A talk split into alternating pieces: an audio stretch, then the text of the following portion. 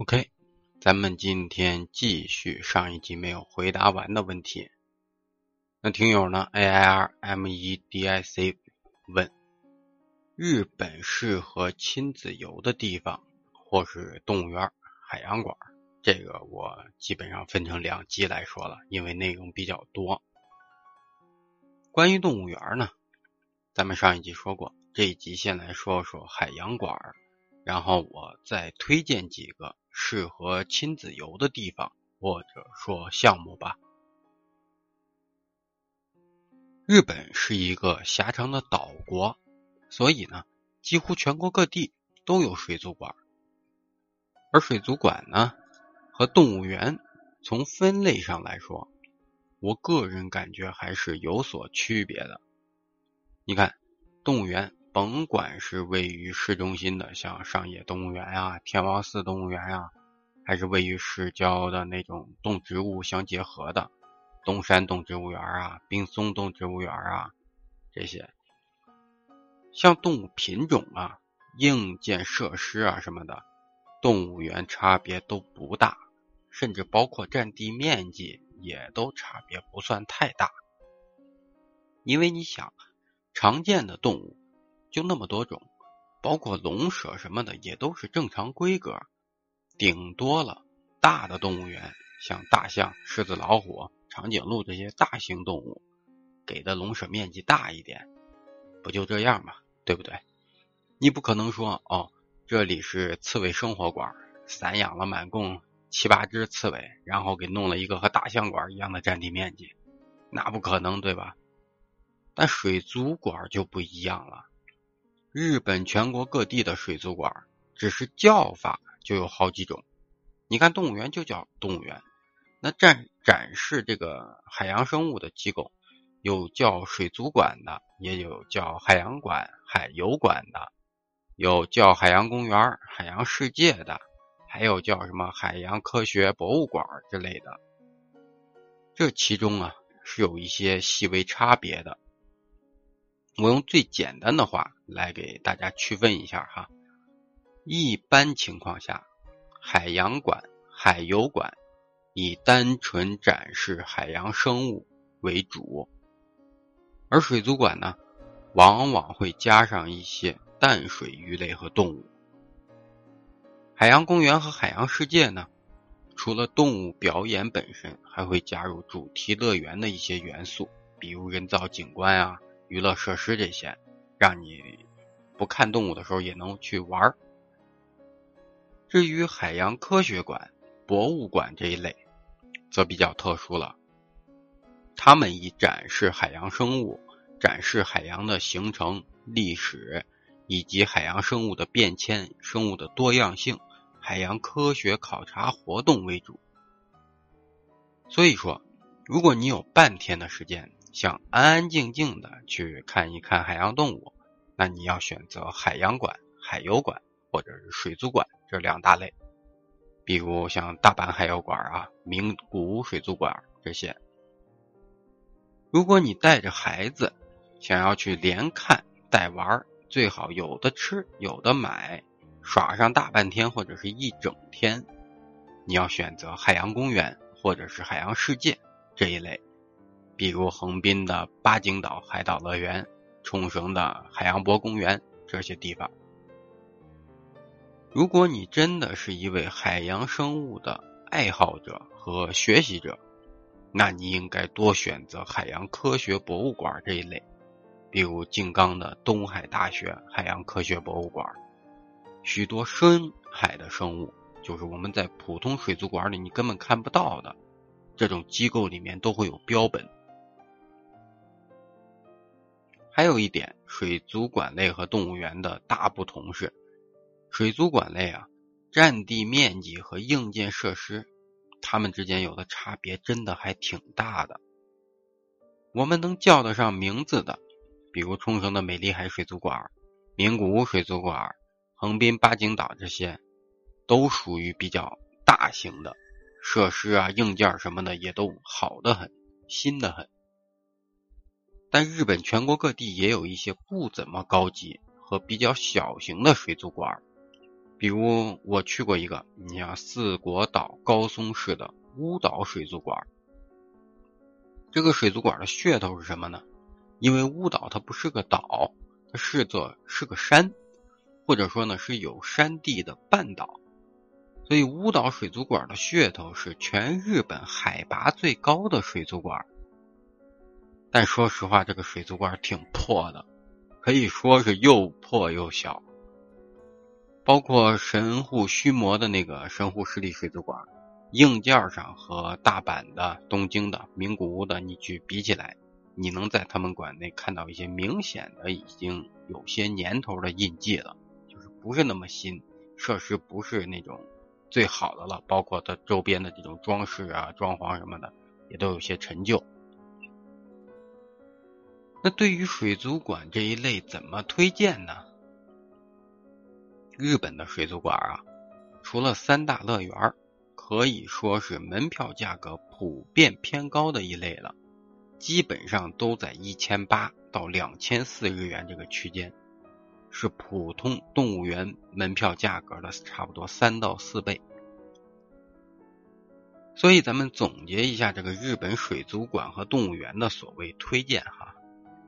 两集说下来啊，我觉得没有什么哪个推荐去，哪个推荐不去这一说，或者说所谓的推荐日本的动物园和水族馆，这是一个伪命题。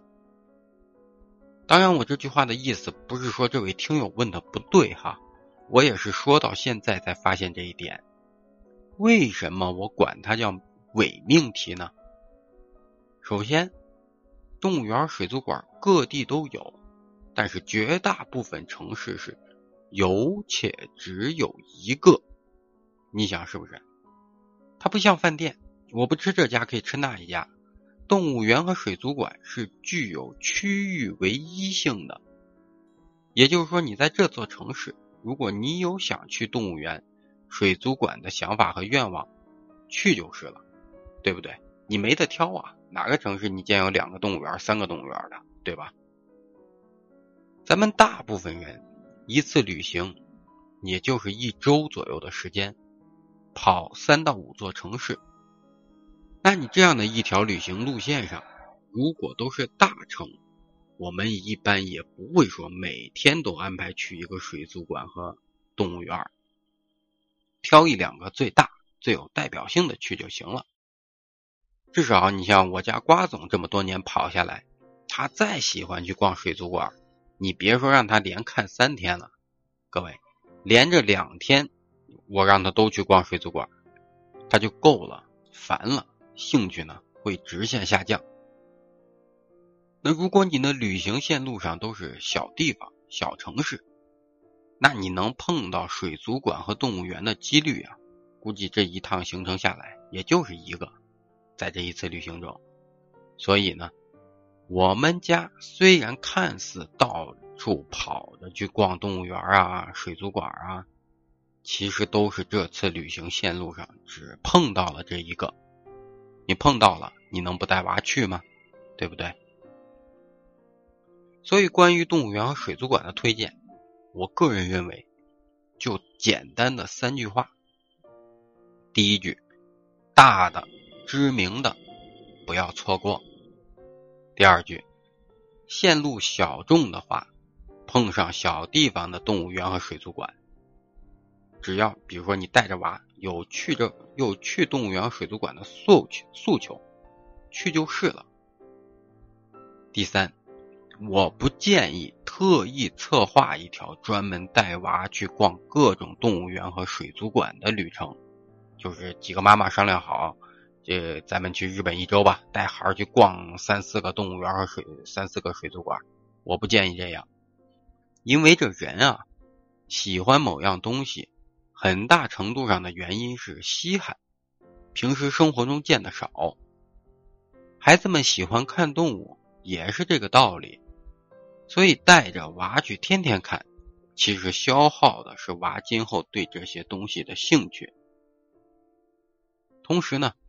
孩子们去看很多东西以及内容，是一个自我学习、了解、吸收、思考，以及产生新的想法和问题的过程，所以中间你必须要有间隔，孩子们的思想才能完成这一串的消化以及操作。短时间内重复的大量的信息导入啊，其实没有什么特别好的作用。包括我们前两年给中小学策划这个日本游学，也是这样。你不能说去了就整天跟人家日本孩子的同学，呃，去了五六天，天天一起上课呀，一起学习交流什么的，中间必须要穿插一些其他内容，比如参观啦，大家总结讨论啊什么的。有助于孩子们消化吸收，所以无论是从人性的角度还是学习的角度出发，我个人都不建议专门去为孩子策划这样一个全是动物园和水族馆这类的行程。OK，说完了动物园、水族馆，咱们解决这位听友的最后一个问题。就是还有哪些日本值得一逛的亲子游项目呢？排除了动物园、水族馆以及迪士尼、环球、乐高三大乐园，还有哪些呢？这个我就不废话了，纯干货介绍几个我觉得还不错的，而且是寓教于乐的，给各位参考。学龄前儿童。面包超人博物馆就是一个不错的选择。仙台、横滨、神户、名古屋、福冈这几座城市都有面包超人的博物馆。再然后呢，我推荐两个学龄前和已经上学的孩子都可以去的：奥特曼俱乐部和奥特曼的乐园，名古屋的春日景和石川县的能美市。分别有一个奥特曼的主题中心，国内迷奥特曼的小朋友还是比较多的。不过从这个设施啊好不好去等多方面因素考虑的话，这个名古屋的奥特曼俱乐部会更好一些。那它在哪儿呢？这个奥特曼俱乐部啊，在爱知县县营名古屋空港的主楼里面，是县营名古屋空港哈。不是我们经常飞的那个所谓的中部国际空港，它在春日井郡。坐电车呢，你坐到春日井或者是西春日，还要再倒去机场的巴士才可以。那这里呢，除了去参观这个奥特曼俱乐部，还有爱知县航空博物馆也在这里，也可以进行参观。那另一个呢，是位于福井县圣山市的。福井县立恐龙博物馆，这个恐龙博物馆呢，在讲福井市和丸冈城的时候，我着重说过，说是世界最大的恐龙博物馆之一，非常值得一去。但是很不好去，无论我们是从名古屋还是大阪出发，你只是坐车坐到福井市，就得两到三个小时。然后福井呢，还要再转车去恐龙博物馆所在的这个圣山市，还得一个小时。到达圣山后呢，再转巴士半个小时才能到恐龙博物馆。也就是说，我们从大阪出发，你想一日往返的话，我可能花在路上的时间呀，差不多就要八个小时。你想一日往返，也就是说呢，真的是想去恐龙博物馆。我个人的建议是，你最好头一天住在附近，或是住在福井市，第二天一早去，那你逛完了回来，你再去哪儿下一站都行，即使是赶点夜路也没什么关系。OK，最后呢，再推荐几个上学的孩子们值得一去的地方。首推呢，位于东京台场的日本未来科学馆。这里面所展示的各种尖端科技是很对孩子们的胃口的，也很好到达。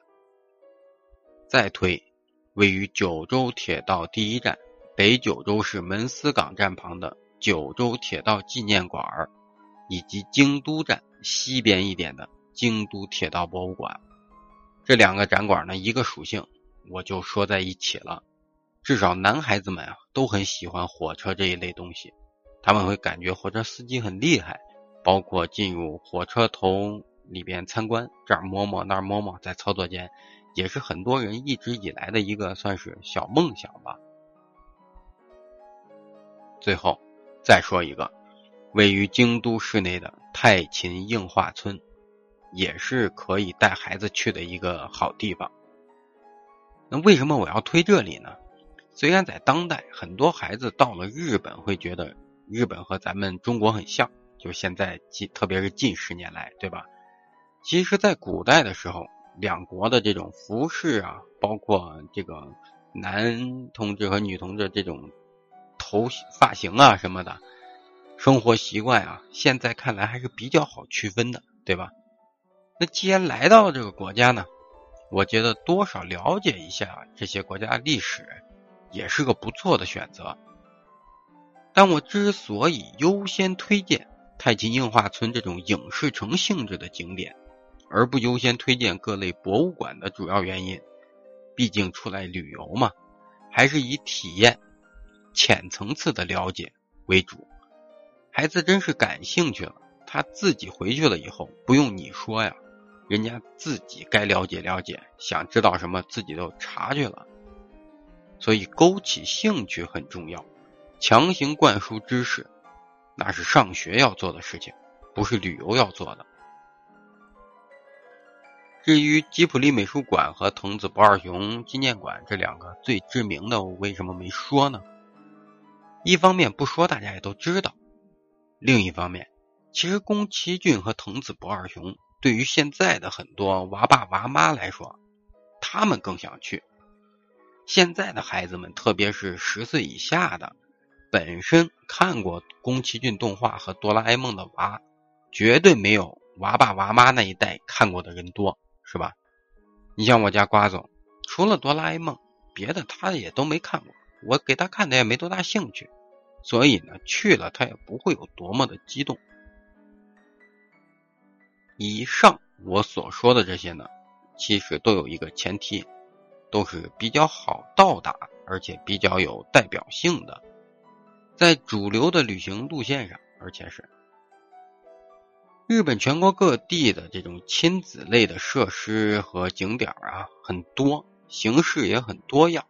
真要是拉开来细说的话，可能每一片区域都能单开一集，所以说呢，在这里咱们只能给大家提个大概，找几个比较有代表性的说说就行了。关于动物园啊、水族馆啊、亲子游的项目呢，我就先说到这儿，希望能够帮助到这位听友。OK，今天回答的内容呢就是这么多，咱们下一集继续。